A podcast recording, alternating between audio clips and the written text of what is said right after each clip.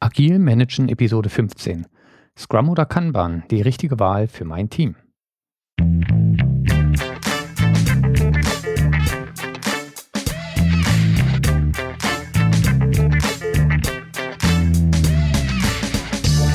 Herzlich willkommen bei Agil Managen, dem Podcast für Projektleiter und Führungskräfte in der Softwareentwicklung.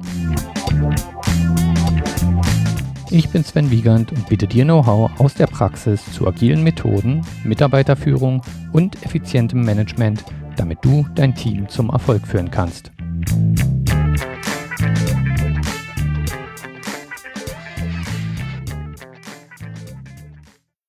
Ja, willkommen zurück zu Agil Managen. Diesmal war es eine längere Pause, diesmal waren es drei Wochen, äh, die ich keine Episode aufgenommen hat. Hat einen ganz einfachen Grund. Ich arbeite derzeit an einem neuen Feature für meinen Podcast-Player UPod und die neue Version 5 sollte dann auch wenige Tage nach Erscheinen dieser Episode verfügbar sein. Ähm, und diese Version wird dann endlich Kapitelmarken bringen. Die sind ja in der deutschen Podcast-Szene sehr weit verbreitet und auch meine Podcasts bringen sie. Und da werde ich alles unterstützen, was die Kapitelmarkenspezifikation so bietet, unter anderem auch Kapitelbilder. Ähm, hat zum Beispiel in Episode 13 war es, glaube ich, wo ich so ein bisschen über fortgeschrittene Kanban-Techniken geredet habe. Da hat es sogar mal Kapitelbilder auch gegeben und wird es immer mal wieder geben hier, wenn es passt. Also, das heißt, wenn du noch keinen passenden Podcast-Player für Android hast, dann ist Uport sicherlich eine gute Wahl. Oder auch wenn du schon einen hast, solltest du dir Uport auf jeden Fall angucken. Schon in der kostenlosen Version sind fast alle Features drin. Das heißt, da musst du nicht mal auf die Premium-Version gehen, aber da sind dann natürlich noch viel tollere Features drin. So, so viel vorab zu einem Off-Topic-Thema. Ja, wobei ein Podcast-Player natürlich in einem Podcast nicht wirklich Off-Topic ist. So, jetzt bin ich wieder da Heute geht es mal wieder um äh, ja, Projektmethoden. Scrum, Kanban haben wir ja inzwischen schon ausführlich beleuchtet, beide Methoden an sich. Für jemanden, der jetzt neu in die Welt der agilen oder Lean-Methoden einsteigt, stellt sich natürlich die Frage, welche Methode soll ich wählen? Was ist das geeignete für meine Umgebung? Was ist das geeignete für mein Team? Dazu werden wir heute Scrum und Kanban vergleichen.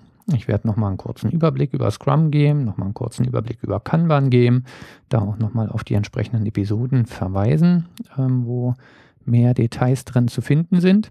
Und dann werde ich auf die Gemeinsamkeiten von beiden eingehen, danach auf die Unterschiede und am Ende werde ich dann noch einige Tipps für klassische Szenarien in der Softwareentwicklung geben, welche Methoden da am besten passen. Scrum und Kanban Klar, habe ich mir deswegen rausgesucht, A, weil ich sie selber beide kenne. Ähm, ist natürlich eine Grundvoraussetzung dafür, dass ich irgendwelche Empfehlungen treffen kann. Ähm, aber es gibt ja auch noch viele andere ähm, ja, agile Methoden, Lean-Methoden. Aber Scrum und Kanban sind mit Sicherheit in Deutschland am weitesten verbreitet und somit sicherlich eine gute Wahl und einen Vergleich wert, weil der Vorteil ist, dass man einfach in der Community sehr, sehr viele Möglichkeiten findet, sich mit anderen auszutauschen, sehr, sehr viele Informationen zu der ganzen Thematik findet. Und somit macht es natürlich Sinn, sich solche Methoden auch rauszupicken. Okay, starten wir mal mit einem Überblick über Scrum. Den werde ich kurz halten, ähm, genauso wie den Kanban-Überblick, aber wenigstens nochmal kurz in Erinnerung rufen, worum es bei diesen Methoden ging. Scrum definiert drei Rollen, die in diesem Prozess eine große Rolle spielen. Ähm, Rollen, die eine Rolle spielen, na gut. Ähm, das ist der Product Owner zum einen, das ist im Prinzip der Produktverantwortliche, wenn man so will. Der pflegt das Backlog, der priorisiert die Stories und äh, hat das, was man im klassischen, in einer klassischen Projektabwicklung als Projektmanager-Rolle sehen würde. Er definiert den Release-Plan, er entscheidet, wann welche Stories in Sprint-Planungsmeetings vorgestellt werden, wobei das Team dann natürlich selber entscheidet, was es in den Sprint mit reinnimmt. Dann gibt es den Scrum Master, der stellt die, hm, die Funktionsfähigkeit des Prozesses sicher, moderiert die Meetings ähm, und sorgt dafür, dass das Team arbeiten kann, ungestört arbeiten kann. Und als dritte Rolle gibt es dann das Team selber, das bei Scrum selbst organisiert arbeitet innerhalb der Sprints und was bei Scrum von der Größe her beschränkt ist. Also man spricht von einer optimalen Größe von sieben Mitgliedern hoch bis maximal neun Mitglieder. Mehr sollte so ein Scrum-Team nicht haben. Und das Team bei Scrum ist interdisziplinär äh, besetzt. Das heißt, äh, im Entwicklungskontext sind da zum Beispiel sowohl Entwickler als auch QA-Mitarbeiter drin. Also alle Personen, die notwendig sind, um eine Story fertigzustellen und abzuschließen. Scrum hat einen sehr klar strukturierten Ablauf. Ähm, das liegt im Wesentlichen an der Unterteilung in Sprints, also in Iterationen. Ein so ein Sprint hat auch wiederum einen sehr klaren Ablauf. Ähm, der startet am ersten Tag mit dem Planungsmeeting, wo der Umfang des Sprints definiert wird. Details dazu gibt es in der Scrum-Episode. Dann gibt es jeden Tag den Daily Scrum, wo sich das Team kurz abstimmt. Wo stehen sie? Was machen sie gerade? Ähm, was haben Sie gestern abgeschlossen? Also jeder Einzelne beantwortet die Frage, was habe ich gestern abgeschlossen? Was möchte ich heute abschließen? Was behindert mich? Dann gibt es am letzten Tag das Review-Meeting, wo der äh, die, die Sprint-Ergebnisse, also die umgesetzten Anforderungen, Stories, wie auch immer, ähm, den Stakeholdern vorgestellt werden und dem Kunden vorgestellt werden und Feedback eingeholt werden kann.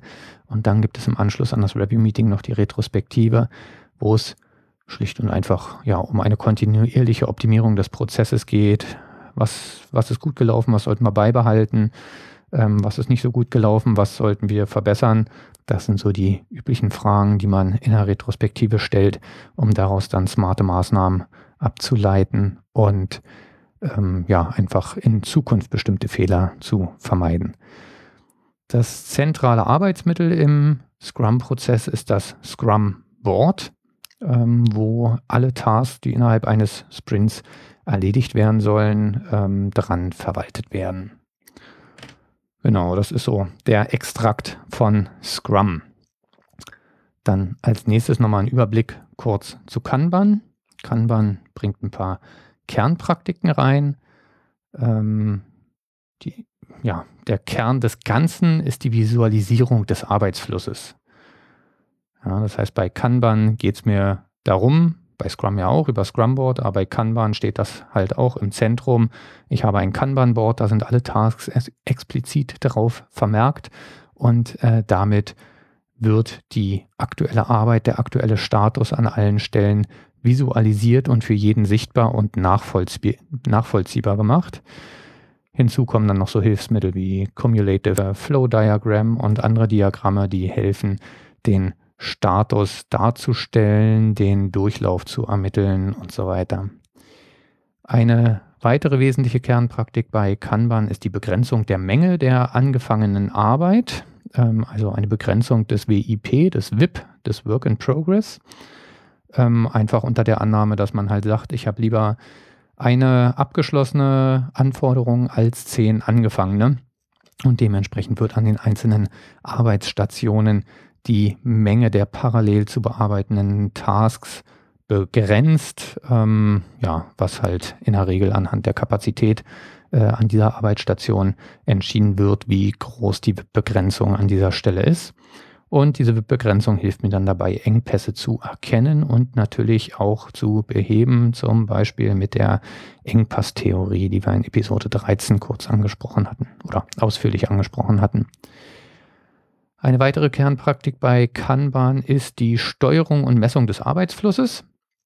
Ähm, der Arbeitsfluss steht im Vordergrund, das heißt, es soll ein kontinuierlicher Flow durch den Kanban-Prozess stattfinden. Und genau, das ist ja ein zentrales Element. Und eine weitere Kernpraktik ist die kontinuierliche Verbesserung, das Keizen. Ähm, ja, das war halt Probleme erkennen, immer besser werden und so weiter. Scrum definiert nicht die Mittel und Wege dazu, um diese Verbesserung durchzuführen, sagt aber, es ist ein zentrales Element. Habe ich gerade Scrum gesagt? Ich meinte natürlich Kanban, definiert das nicht. Episoden, die wir zu dem Thema hatten, waren die Nummer 12, da ging es um Kanban-Grundlagen und die Nummer 13, da ging es, die nannte ich Kanban für Fortgeschrittene, da ging es dann halt um äh, ja, erweiterte Themen wie halt das Cumulative Flow-Diagramm und andere Diagramme, die da eine Rolle spielen, um die Engpass-Theorie und so weiter. Verlinke ich auch nochmal in den Show Notes, dann kannst du da auch einen ähm, Blick nochmal drauf werfen, beziehungsweise solltest du dir dann natürlich auf jeden Fall nochmal anhören.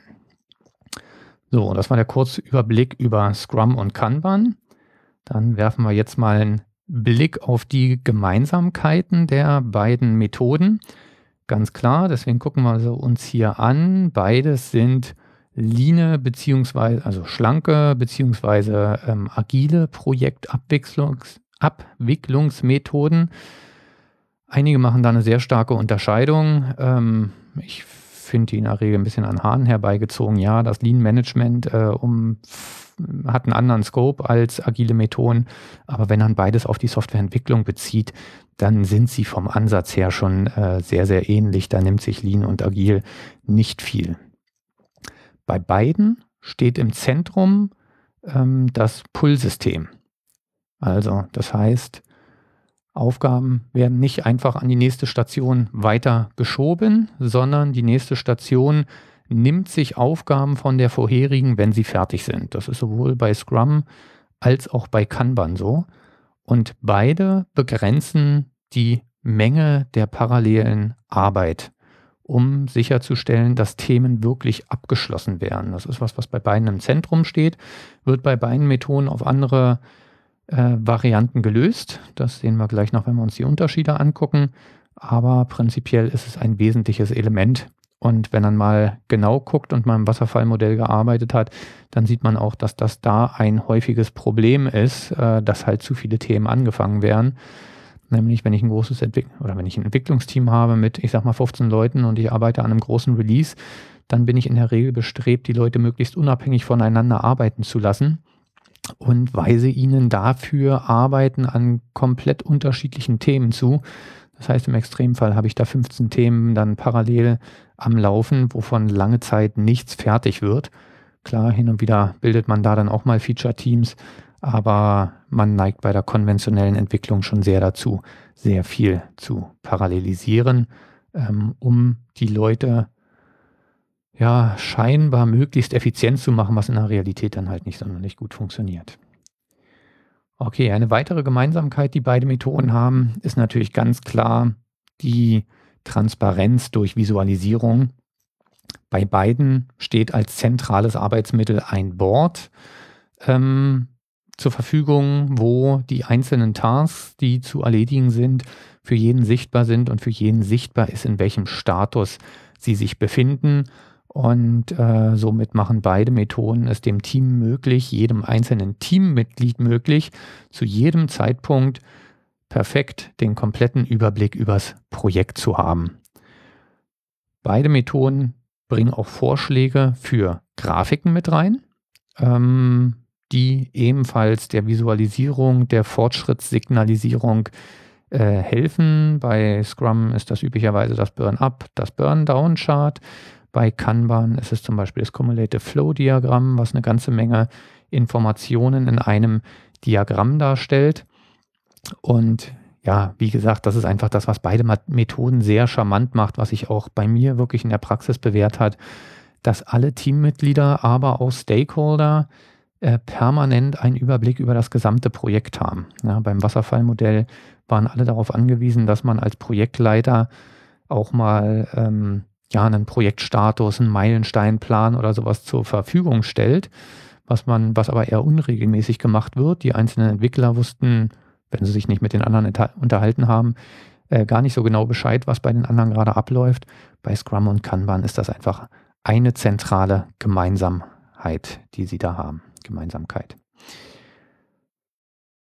Ebenfalls eine Gemeinsamkeit ist, dass beide Methoden einen großen Fokus auf häufige Releases und somit auf ein kontinuierliches Feedback legen. Ja. Ähm, bei Scrum ist das klar geregelt durch den, durch den Sprint-Prozess. Äh, bei Kanban ähm, ist das so nicht klar geregelt, sehen wir auch gleich bei den Unterschieden nochmal. Aber nichtsdestotrotz wird auch da das häufige Releasen erwartet. Und äh, das ist in meinen Augen auch das, was im Prinzip agile Methoden ausmacht. Also das ist genau ein Konzept, was man bei jeder agilen Methode finden wird. Die häufigen Releases, um kontinuierlich Feedback vom Kunden einzuholen, um auf ändernde Kundenanforderungen oder ändernde Kundenvorstellungen ähm, adäquat und zügig reagieren zu können. Das selbstorganisierte Team ist ein anderer Punkt, der ebenfalls bei, den ebenfalls beide Methoden gemeinsam haben.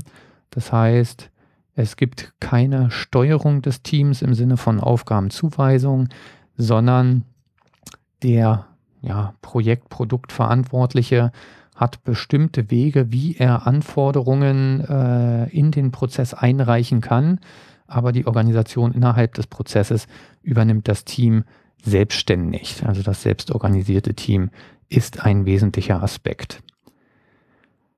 Ebenfalls eine Gemeinsamkeit ist das Aufbrechen von Anforderungen in kleine Einheiten. Ja, also man will weg von dem, was wir, glaube ich, alle aus dem Wasserfallmodell kennen, wenn wir danach schon mal gearbeitet haben. Da hat man an Entwickler auch einfach mal Aufgaben verteilt, wo man wusste, da wird derjenige jetzt ein paar Wochen dran arbeiten. Zwei, drei, vier, teilweise sogar sechs Wochen beschäftigt sein am Stück was einfach mehrere Nachteile hat für den Entwickler, macht es das Ziel sehr, sehr schwer greifbar. Man arbeitet in der Regel, also es gibt auch Entwickler, die das können, ich habe nicht dazu gehört, äh, man arbeitet in der Regel am Anfang nicht so fokussiert, weil am Anfang hat man ja noch ganz viel Zeit und zum Ende dann, wenn der Druck zunimmt, äh, dann legt man erst richtig los und fängt an, pragmatisch zu werden. Vorher macht man noch die ganzen Schnörkel und Schleifchen, die man wahrscheinlich nicht brauchen würde. Das sind alles Sachen, die man durch das Aufbrechen in kleine Tasks, wo das Ende wirklich absehbar ist, wie bei Scrum mit dem Ziel, dass eine so eine Task eigentlich an einem Arbeitstag zu schaffen sein soll, ähm, wird natürlich eine pragmatischere Arbeitsweise forciert, weil ich dann einfach das Ziel viel, viel näher vor Augen habe. Ähm, genau, das war das Aufbrechen von Anforderungen in kleine Einheiten. Und Ebenfalls, ja, das ist ein Kernpunkt der Agilität, nämlich die kontinuierliche Anpassung des Release-Plans. Ein zentrales Element bei beiden Methoden, weil darum geht es ja letztlich, ich möchte auf Änderungen reagieren können. Das ist das eine, auf Änderungen zu reagieren. Und ich möchte auf Basis der neuesten Erkenntnisse auch permanent Release-Termin und so weiter anpassen können. Ja, wie läuft das ab? Dadurch, da werden Geschwindigkeiten gemessen, Durchflüsse gemessen durch den Prozess und auf Basis dieser Information äh, nehme ich eine kontinuierliche Anpassung meines Release-Plans vor. Hat man in der Regel in der konventionellen Projektentwicklung gab es dann hin und wieder mal einen Meilenstein, wo man dann genau solche ähm, Justierungen vorgenommen hat, solche Messungen und Justierungen ähm, beim bei den agilen Methoden ist das einfach eine kontinuierliche Geschichte, sowohl bei Scrum als auch bei Kanban. Und ja, das ist auch noch ein Punkt. Beide Methoden unterstützen durchaus Maintenance-Arbeit, also das klassische Bugfixing, was ja nun mal in der Realität notwendig ist. Viele behaupten immer, gerade viele, die die Prozesse noch nie angewendet haben, die sich nur mal kurz mit Scrum beschäftigt haben, behaupten immer, na, bei Scrum ginge das ja nicht. Ja, da ist ja Maintenance nicht so richtig vorgesehen. Ähm, und in der Regel hat man ja nun nicht die Situation, dass man wirklich ein, ein Team vom Grund auf neu aufbaut und an einem neuen Produkt arbeitet, sondern meistens haben die Leute ja noch andere Produkte, wo sie für verantwortlich sind und wo sie Maintenance leisten müssen. Aber das wird explizit bei beiden Methoden unterstützt. Gehen wir auch gleich bei den Unterschieden nochmal drauf ein, wie das dort gemacht wird. Das funktioniert auf unterschiedliche Weise, aber beide Methoden unterstützen es. Okay, dann kommen wir jetzt mal zu den Unterschieden der beiden Methoden. Da hangeln wir uns erstmal an den organisatorischen Themen lang. Thema Iterationen. Bei Scrum sind Iterationen vorgeschrieben. Bei Kanban sind sie das nicht. Bei Kanban sind sie ein optionales Element. Ähm, und Kanban bietet damit auch die Möglichkeit, da deutlich ereignisgetriebener zu arbeiten und äh, zu agieren. Scrum schreibt da das Vorgehen halt fest vor, Sprints gleicher Länge ähm, mit gleichem Aufbau und damit wird eine sehr, sehr starke Struktur bei Scrum vorgegeben. Bei Kanban kann ich mir sowas selber bauen, aber ich muss mir natürlich selber auch was überlegen, gerade unter dem Aspekt der häufigen Releases die ich ja in jedem Falle haben will. Wo kann man erstmal keine Methode für vorschreiben, wann ein neues Release kommt. Da kann ich, aber muss ich mir dann halt auch selber entsprechend was ausdenken. Ja, das Thema Schätzungen ist der nächste Punkt. Schätzungen von Anforderungen.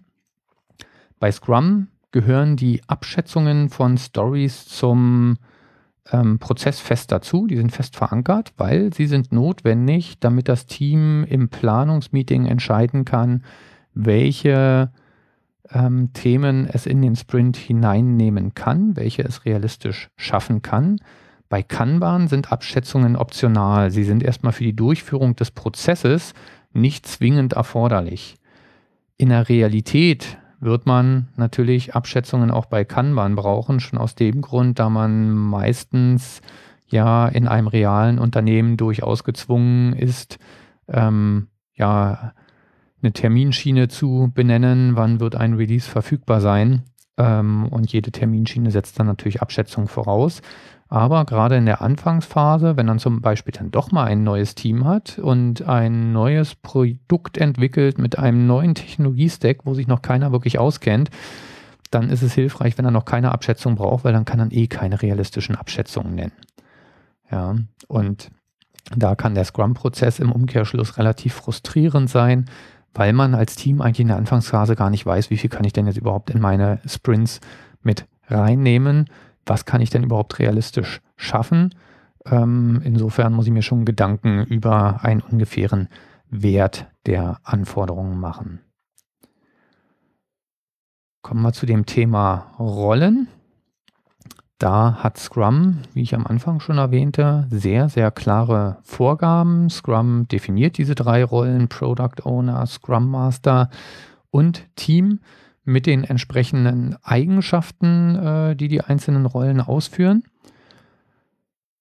Kanban hingegen hat überhaupt keine Rollendefinition.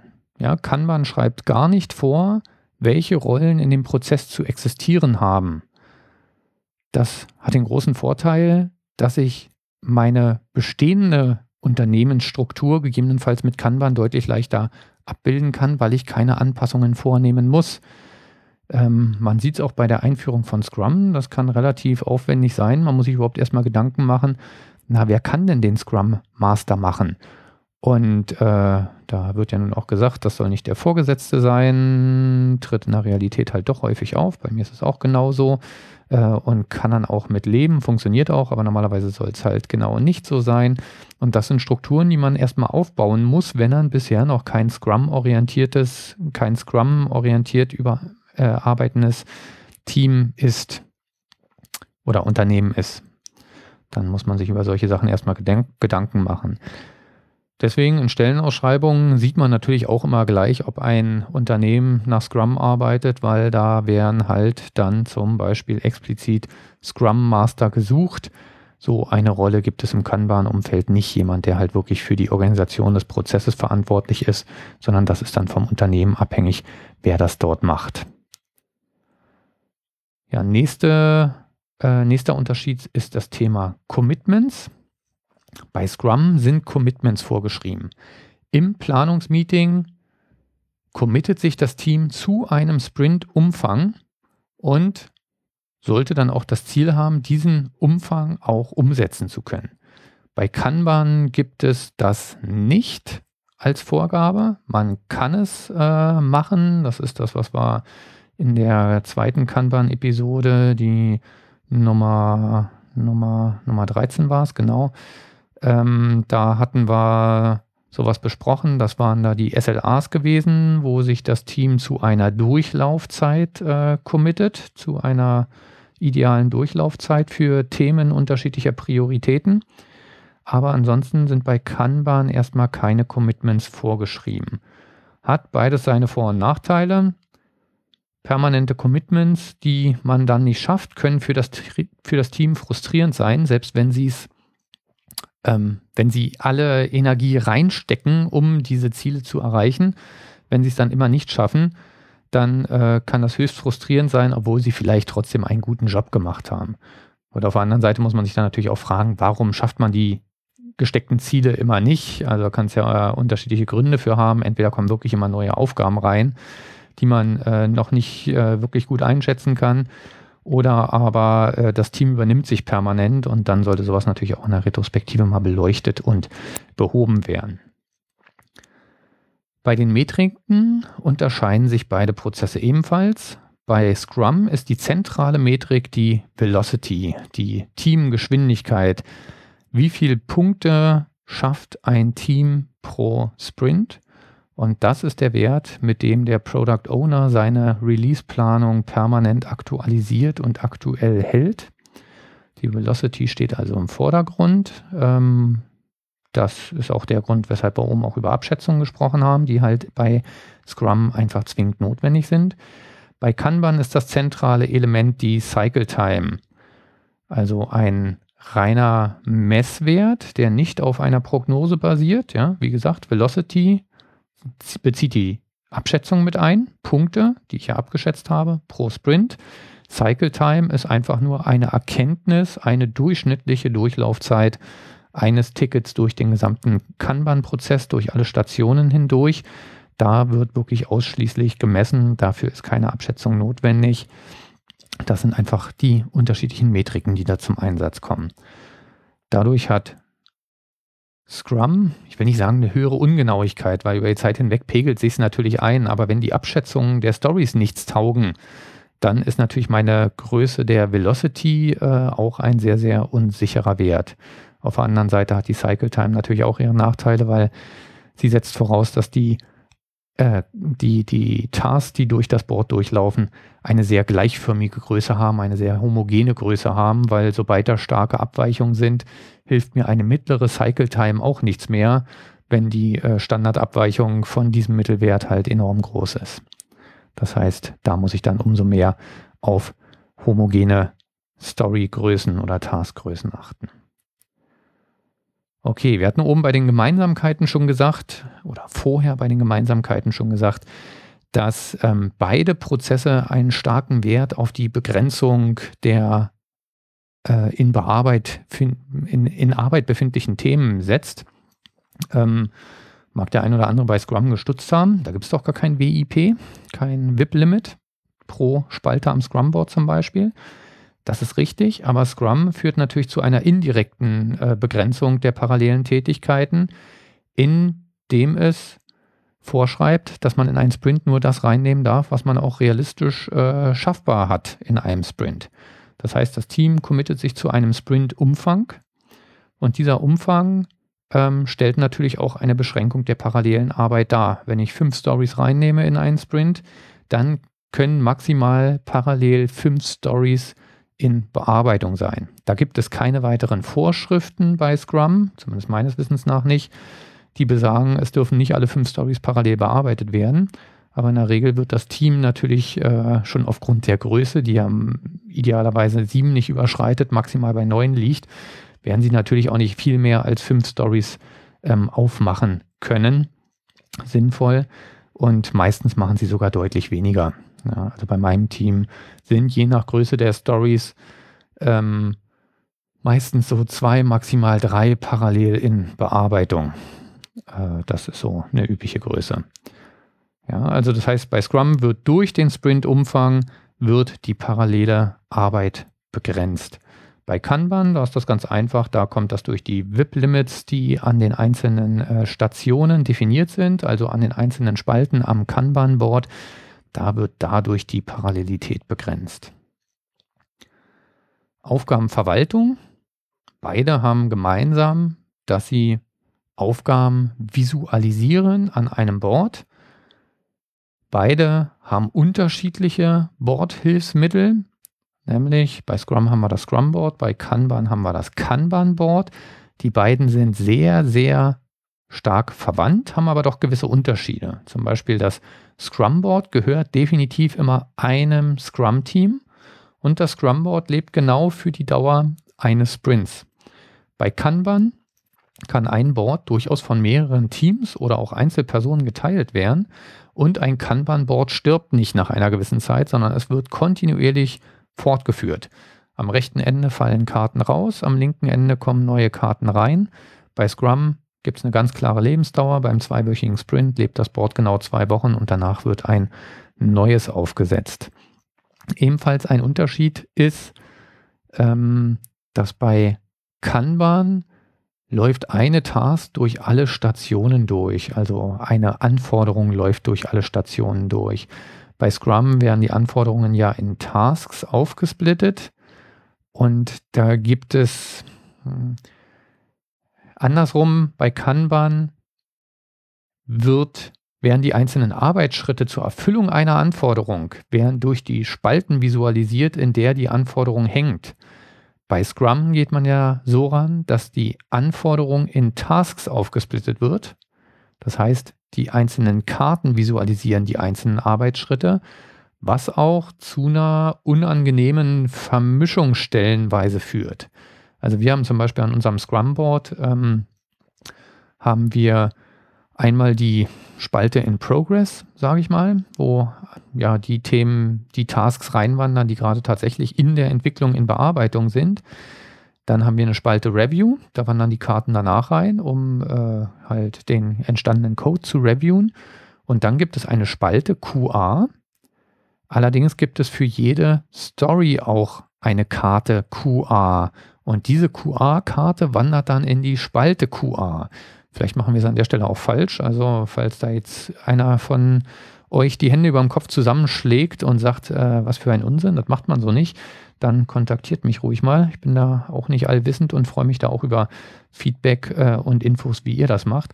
Aber wie gesagt, da haben wir so die Vermischung. Jede Story bringt eine Karte QA und dann haben wir noch eine extra Spalte QA, ähm, wo auch nur diese QA-Karten reinwandern können und keine anderen. Stimmt nicht ganz. Bugs können auch da reinwandern und Bugs werden nicht weiter aufgesplittet. Also da ist die Trennung nicht ganz so klar wie bei Kanban, wo im Prinzip jeder Arbeitsschritt durch eine Spalte abgedeckt ist. Okay, das waren die verschiedenen Boards gewesen. Dann Thema Flexibilität.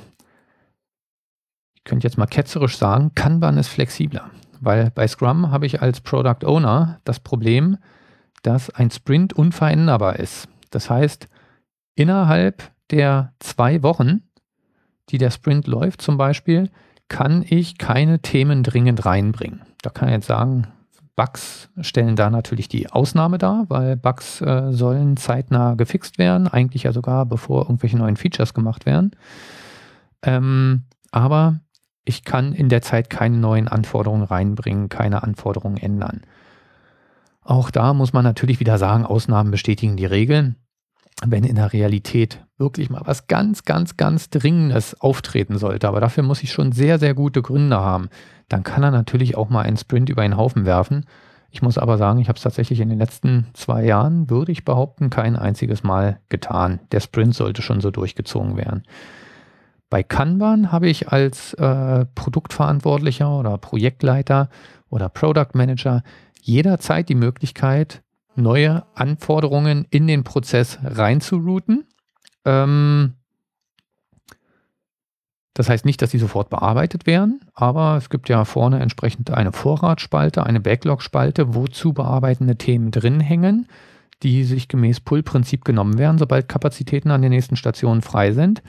Und diese Spalte kann ich natürlich kontinuierlich anpassen und kann auch mal eine dringende Karte da dann einfach ganz nach oben hängen, damit diese dann als nächste genommen wird. Ähm, da muss ich natürlich trotzdem drauf warten, also deswegen bin ich nicht 100% flexibel, ich muss trotzdem darauf warten, dass die erste Arbeitsstation genügend Kapazitäten frei hat, um sich diese Karte zu nehmen, aber das kann schon morgen sein. Ja, das heißt, ich bin nicht darauf angewiesen, dass ich irgendeinen Zeitraum spezifisch abwarte. Okay, das war das Thema Flexibilität. Und dann kommen wir jetzt noch zum Thema Maintenance ähm, oder den Umgang mit Bugs. Da unterscheiden sich auch beide. Bei Kanban reden wir nur über Tickets. Ja, ein Ticket kann eine Anforderung sein, also ein neues Feature, wenn man so will. Ein Ticket kann aber auch ein Bug sein und sie werden im Prinzip beide genau gleich behandelt. Und wenn ich Bugs reinreiche, dann stört das auch den Prozess nicht. Ein Bug wird genauso genommen, er kann mit einer Priorität versehen werden, kann, muss nicht. Ähm, er kann mit einer Priorität versehen werden und äh, dann durchläuft er genauso den Prozess wie das Kartentun. Das stört den Prozess nicht. Bei Scrum sagte ich schon bei den Gemeinsamkeiten, auch bei Scrum kann ich Maintenance leisten. Ja, aber da muss ich das anders machen, da muss ich ein Kontingent einplanen. Also wenn ich zum Beispiel genau die Situation habe, ich baue hier ein neues Produktteam auf, das soll ein neues Produkt entwickeln. Alle Entwickler kommen aber aus Teams, die vorher auch schon Produkte entwickelt haben und nun für die Wartung dieser Produkte verantwortlich sind. Dann muss ich mir an der Stelle natürlich ähm, Gedanken machen, wie kriege ich jetzt die Wartungstätigkeiten für diese anderen Produkte ähm, untergebracht. Und das läuft in der Regel über Kontingente. Das heißt, die Mitarbeiter werden für einen Sprint nicht mit 100 Prozent ihrer Zeit eingeplant. Bei einem äh, Zwei-Wochen-Sprint also nicht mit 10 Tagen pro Woche, äh, mit 10 Tagen pro Sprint, sondern, da habe ich ja sicherlich hoffentlich Erfahrungen durch regelmäßige Messungen, ähm, sondern ich plane die Leute nur zu 70 Prozent ein, weil ich weiß, sie müssen 30 Prozent Maintenance machen für das andere Produkt. Und somit steht dann eine Person halt nur sieben Tage für einen Zwei-Wochen-Sprint zur Verfügung. Setzt allerdings auch Disziplin bei den Mitarbeitern voraus, dass sie auch selber einen Blick drauf halten, dass sie dann diese drei Tage Maintenance auch möglichst nicht überschreiten und da fängt es tatsächlich an, ein bisschen unhandlicher zu werden, als das bei Kanban der Fall ist, weil das Auftreten von, ja, ähm, von, von Support Requests, sage ich mal, das kann er natürlich nicht permanent korrekt vorhersehen. Ja, 30 Prozent mag sich in, für ein bestimmtes Produkt als äh, tauglicher Mittelwert hinaus, herausstellen. Wenn jetzt aber bei einem Kunden oder wenn ein Kunde jetzt neu dieses alte Produkt installiert, in Betrieb nimmt und ich als Entwicklungsabteilung eventuell gar nichts davon weiß, weil diese Inbetriebnahme durch andere Abteilungen gemacht wird, dann ist natürlich die Wahrscheinlichkeit höher, dass dann im nächsten Sprint deutlich mehr Maintenance-Themen auffallen, was äh, auftreten, was dann dazu führt, dass die drei Tage eventuell nicht reichen. Und dann stehe ich genau an, in der Situation, dass ich mich entscheiden muss. Jetzt kann ich entweder den Kunden des alten Produkts verärgern ähm, indem ich sage, nö, meine drei Tage sind durch. Äh, für weitere Bugfixes müssen wir jetzt das Ende des Sprints abwarten und dann plane ich vielleicht den nächsten Sprint sogar für die Person entsprechend äh, 50% Maintenance ein. Oder ich verärgere das Scrum-Team und die Stakeholder, indem ich sage, naja gut, die Bugs sind dringend, die müssen jetzt bearbeitet werden äh, und dementsprechend können wir das Sprint-Ziel dann wieder nicht erreichen. Ja, also das heißt, da ist Scrum deutlich unflexibler es ist möglich, Maintenance abzubilden und sie ist ja in der Realität auch notwendig. Selbst wenn ich ein ganz neues Team aufbaue, was ein neues Produkt baut und die Mitarbeiter haben noch gar keine Historie in diesem Unternehmen, irgendwann wird ja dieses Produkt hoffentlich auch mal zum Kunden kommen und somit werde ich einen Maintenance-Anteil haben. Und das ist nicht so, wie viele es behaupten, dass man dann Scrum abstellen muss und damit nicht mehr arbeiten kann. Ja, aber ich muss Kontingente einplanen, muss das dann auch tracken und komme dann irgendwann an den Punkt, wo ich mich zwischen Maintenance und Sprint-Ziel entscheiden muss. Bei Kanban habe ich diese Sorgen nicht. Bei Kanban fließen die Bugs einfach durch. Da stimmen dann gegebenenfalls auch meine Prognosen nicht mehr, meine Release-Pläne, die ich erstellt habe. Aber erstmal der einzelne Mitarbeiter bzw. das Team, die kommen dann nicht in einen Konflikt rein. Okay, dann werfen wir mal einen Blick auf die Teams. Was sind da die Unterschiede? Das ist eigentlich einer der größten Unterschiede zwischen den beiden Methoden. Bei Scrum ist das Team interdisziplinär besetzt. Das heißt, bei Scrum habe ich ein Team, was den kompletten, was eine Anforderung komplett von Anfang bis zur äh, Fertigstellung ähm, durchläuft. Also mindestens Entwicklung und QA sind drin enthalten. Und innerhalb der Teams habe ich Generalisten. Das heißt, in einem Scrum-Team bin ich immer bestrebt, dass zum Beispiel alle Entwickler alles machen können weil sonst funktioniert diese ähm, mittlere Planung nicht mehr, also die Planung rein auf Basis von Kapazitäten, die ja doch ein relativ wesentliches Element ist. Das heißt, sobald ich eine sehr, sehr starke Spezialisierung innerhalb des Teams habe, äh, kann Scrum schon schwierig werden. Also wenn ich da einen Datenbank-Experten und einen GUI-Experten drin habe, der eine kann wirklich nur GUI-Themen bearbeiten, der andere nur Datenbank-Themen. Das kann auch funktionieren, aber das ist äh, nicht so, wie Scrum eigentlich gedacht ist. Bei Kanban brauche ich kein interdisziplinäres Team.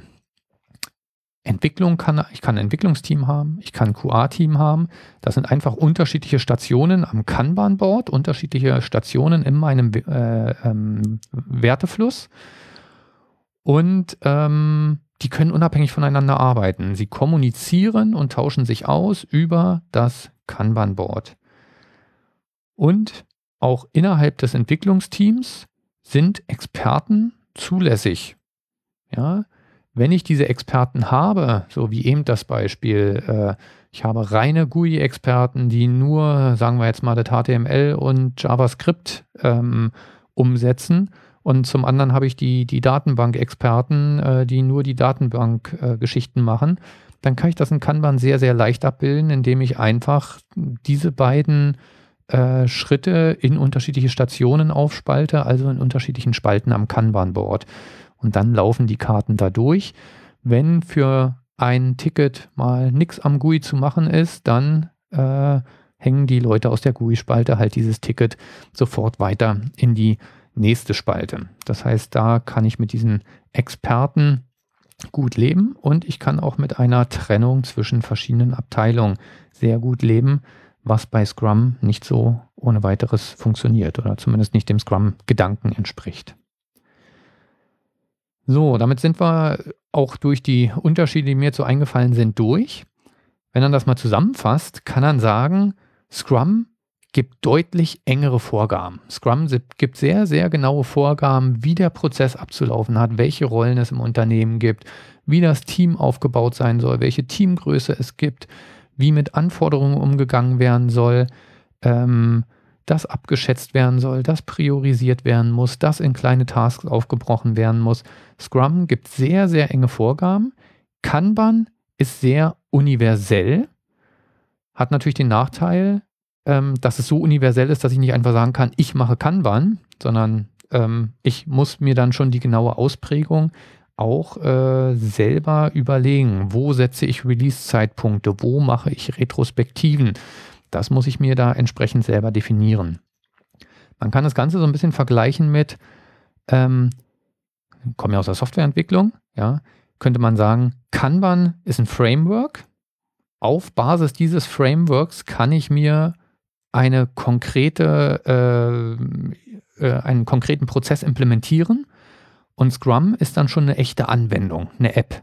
Ja, das heißt, da ist schon alles im Detail drin, da kann ich mir nicht mehr viel anpassen. Stimmt nicht ganz, weil Scrum macht zum Beispiel keine Vorgaben darüber, genauso wie Kanban auch nicht, ähm, wie ich innerhalb des Sprints zu arbeiten hatte. Es macht keine Vorgaben, dass per Programming gemacht werden soll, wie es zum Beispiel bei Extreme Programming der Fall ist. Ähm, das heißt, da sind auch noch Offenheiten da, Flexibilitäten da, aber prinzipiell ähm, sind die Vorgaben da schon sehr stark. Ja? Also Kanban als Framework und Scrum als Anwendung. Deswegen gibt es auch einige, die der Meinung sind, und ich finde, das passt ganz gut, dass Scrum eine spezielle Implementierung von Kanban ist. Weil alles, was in Scrum drin ist, findet man eigentlich auch in Kanban, nur dass Scrum halt noch viel, viel mehr vorgibt. Und so ein Scrum-Board ist ja am Ende auch ein Kanban-Board, ähm, auch wenn die Vorgehensweisen da ein bisschen unterschiedlich sind. Wie gesagt, deswegen sagen halt viele, Scrum ist eine Implementierung von Kanban, eine Spezialisierung von Kanban. Okay. So, was machen wir jetzt aus diesen Erkenntnissen, aus den ähm, Gemeinsamkeiten, Unterschiede? Ist ja schön, dass wir das alles betrachtet haben. Ziel des Ganzen ist es ja, dass es dir bei deiner Entscheidungsfindung hilft. Ja, was möchtest du für dein Team jetzt einsetzen? Deswegen möchte ich jetzt nochmal kurz auf typische Szenarien eingehen, die man in der Softwareentwicklung hat. Das einfachste Szenario und das, wovon wir ja immer alle träumen, ist die Neuentwicklung eines Produktes. Ja, auf der grünen Wiese beginnen, das ist ja immer viel spannender, als jetzt irgendwelche alten Produkte weiter zu warten, finden auch die Entwickler immer viel toller. Man muss sich nicht mit irgendwelchen Altlasten rumschlagen, zumindest nicht für die ersten zwei Jahre. Ähm, naja, nicht fürs erste Jahr. Erschreckenderweise hört man dann schon sehr schnell doch immer wieder von, naja, das ist gewachsen Das ist Legacy Code. Der ist zwar erst zwei Monate alt, aber ist Legacy. Ähm, genau, also reden wir mal von der Neuentwicklung eines Produktes. Typische Eigenschaften ist, der Fokus liegt natürlich auf neuen Features. Ähm, ich habe eventuell ein ganz neues Team an der Stelle und gegebenenfalls habe ich auch einen neuen Technologie-Stack. An der Stelle ist meine Empfehlung ganz klar Scrum. Gerade wenn das Team neu ist, der Scrum-Prozess fördert die Teamarbeit massiv, deutlich stärker als das Kanban in seiner Basisausprägung tut. Ähm, der weitere Punkt ist, dass ich mir dadurch Generalisten erziehe, was mir einfach eine gewisse Ausfallsicherheit bietet. Ja, Experten sind ja immer schön und gut. Man macht ja Experten im Wesentlichen dafür, dass man effizienter ist. Jemand, der sich nur mit Datenbank-Layer beschäftigt, der kann das dann auch super performant.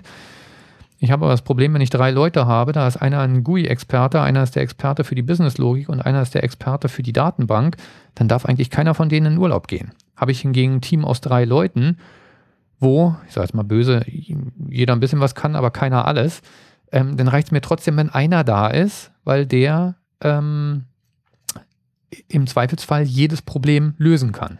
Er braucht vielleicht ein bisschen länger dafür und machen wir uns nichts vor. Auch diese Generalisten haben ihre, bilden über die Zeit hinweg ihre Spezialisierung. Ähm, das ist auch in meinem Scrum-Team so. Äh, die äh, da gibt es auch welche, die bewegen sich lieber im Backend-Bereich und andere lieber im Frontend-Bereich. Aber prinzipiell ist jeder von denen in der Lage, alles zu tun. Und das ist eine sehr, sehr entspannte Situation, wenn es um sowas Banales wie eine Urlaubsplanung geht. Ja. Und Scrum gibt einfach schon den Prozess vor. Da sind einfach schon regelmäßige Review-Meetings definiert. Dadurch habe ich eine sehr, sehr enge Einbindung des Kunden, egal ob er jetzt extern, also ein echter Kunde oder intern, also Product Management ist. Wenn ich mir Scrum wähle, brauche ich mir erstmal über den Prozess keine Gedanken zu machen. Ja, ich habe einen Prozess, der mein Team fördert, der fördert, dass das neu aufgebaute Team zusammenwächst, der fördert, dass die Leute sich austauschen ähm, und ich bekomme regelmäßig Feedback vom Kunden. Deswegen ist meine Meinung für eine Neuentwicklung eines Produktes ist äh, Scrum der, der Vorzug zu geben. Das ist immer sehr subjektiv, andere mögen das anders sehen. Ähm, aber ich sehe da den Vorteil drin. Das, was man in der Softwareentwicklung häufiger hat, ist, dass man an einem relativ alten Produkt arbeitet. Das ist, glaube ich, was, was wir auch schon alle erlebt haben. Man arbeitet einem Unternehmen, da gibt es ein Produkt, das hat schon acht Jahre, zehn Jahre, zwölf Jahre auf dem Buckel. Und es geht einfach darum, dieses Produkt evolutionär weiterzuentwickeln und die Wartung zu betreiben. Auch das geht meiner Meinung nach nach Scrum, setzt allerdings einige Sachen voraus. Wenn ich es nach Scrum machen will, dann sollte schon die Feature-Entwicklung im Zentrum sein. Das heißt, ich sage mal, ein Verhältnis von, ist ja klassisch in der Softwareentwicklung, ich mache 70 Prozent äh, Roadmap-Arbeit, also Feature-Entwicklung, 30 Prozent äh, Maintenance ähm, und ich mache kontinuierlich Feature-Weiterentwicklung im Rahmen von Releases, dann kann ich diese Produktentwicklung, diese Release-Entwicklungen, die kann ich als Scrum-Projekt aufsetzen und dann ein entsprechendes Kontingent ähm, für Maintenance vorsehen und werde damit über die Runden kommen. Wenn das Release fertig ist, dann hat man auch häufig die Situation, dass dann nochmal ein paar Monate eine reine Maintenance-Phase auftritt. Dann sollte diese Maintenance-Phase allerdings auch über, ähm, dann macht es keinen Sinn, diese Maintenance-Phase als Scrum zu machen. Also eine reine Maintenance-Phase als Scrum-Projekt funktioniert nicht. Ja, ich habe keine Priorisierung, Bugs kann ich in der Regel nicht abschätzen und so weiter. Das heißt, die Releases kann ich als Scrum machen, alles was dazwischen passiert, geht dann nicht mehr. Eine weitere Voraussetzung ist natürlich, dass die Teamgröße nicht überschritten wird. Also diese sieben bis neun Leute. Wenn ich da mehr habe, passt Scrum eventuell nicht mehr so gut, wobei es auch da Methoden gibt, können wir in späteren Episoden nochmal besprechen. Scrum of Scrums zum Beispiel, um auch mit größeren Teamgrößen Scrum machen zu können. Aber in so einer Umgebung, Weiterentwicklung und Wartung kann Kanban schon sehr, sehr gut äh, passen. Gerade wenn ich jetzt zum Beispiel vom Wasserfallmodell komme, dann habe ich den Vorteil, ich kann meine Strukturen so lassen, wie sie sind. Wenn ich in dem Team viele Experten habe, wenn das Team sehr, sehr groß ist, äh, wenn eventuell der Wartungsanteil, weil wir keine automatischen Tests haben vielleicht, der Wartungsanteil äh, über die 50 Prozent geht oder bei 50 Prozent liegt, das heißt, die Leute kommen nur jeden zweiten Tag dazu, an neuen Features zu arbeiten, dann kann Kanban die bessere Option sein. Ja. Ja, das waren eigentlich so die beiden typischen Szenarien, die ich kenne. Ähm, ja, dann dabei können wir es belassen. Und dann gibt es natürlich alle denkbaren Varianten dazwischen, aber das sind so die, die beiden realistischen Szenarien. Wie gesagt, solange, sobald Maintenance sehr, sehr stark im Fokus steht, ähm, ist Kanban zu bevorzugen. Okay, kommen wir zum zusammenfassenden Fazit. Als erstes kann ich mal sagen, alles ist besser als Wasserfallmodell. Das heißt, wenn du im Moment konventionell arbeitest, nach Wasserfall arbeitest, dann ist es eigentlich egal, welche von diesen Varianten du wählst. Ich bin mir sehr, sehr sicher, du wirst eine Verbesserung erzielen. Ja? Wenn du möglichst wenig ändern willst, aber trotzdem einen Gewinn haben willst, dann ist Kanban der optimale Weg, um vom Wasserfallmodell in die agile Welt reinzukommen. Weil, wenn ihr nochmal die Kanban-Episode anhörst, dann hast du einfach den Vorteil, Du musst nichts ändern, du musst nichts an deinen Unternehmensstrukturen ändern, du musst nicht auf einmal anfangen, die QA-Leute mit in ein Entwicklungsteam einzubinden, sondern du kannst exakt äh, deine Prozesse beibehalten und äh, danach arbeiten. Ähm, genau, und kannst somit einen gleitenden Übergang hinkriegen äh, und die Leute müssen nichts Neues lernen, sie werden aber durch die Visualisierung sofort einen entsprechenden Vorteil haben. Wenn das dann gut funktioniert, dann kannst du zu einem späteren Zeitpunkt immer noch überlegen, ob du Scrum einführst. Ja, das heißt, dich aus Kanban weiterentwickelst in Richtung eines strengeren Prozesses. Aber du kannst Stück für Stück deinen Prozess zu diesem Zeitpunkt verfeinern. Äh, verfeinern. Du wirst allerdings auch gemerkt haben, dass meine Präferenz ganz klar im Bereich Scrum liegt. Ich sehe bei Scrum genau den Vorteil, es gibt einen sehr, sehr klaren Rahmen vor. Durch die Sprints habe ich sehr klare Messpunkte. Die Team-Commitments sind was, was meiner Meinung nach wirklich das Team auch fordert und eine intrinsische Motivation fordert. Und die regelmäßigen Review-Meetings halten die Stakeholder bei Laune und binden sie eng ein. Und diese beiden, diese, diese ganzen Punkte ähm, sorgen dafür, dass bei mir Scrum die Präferenz ist.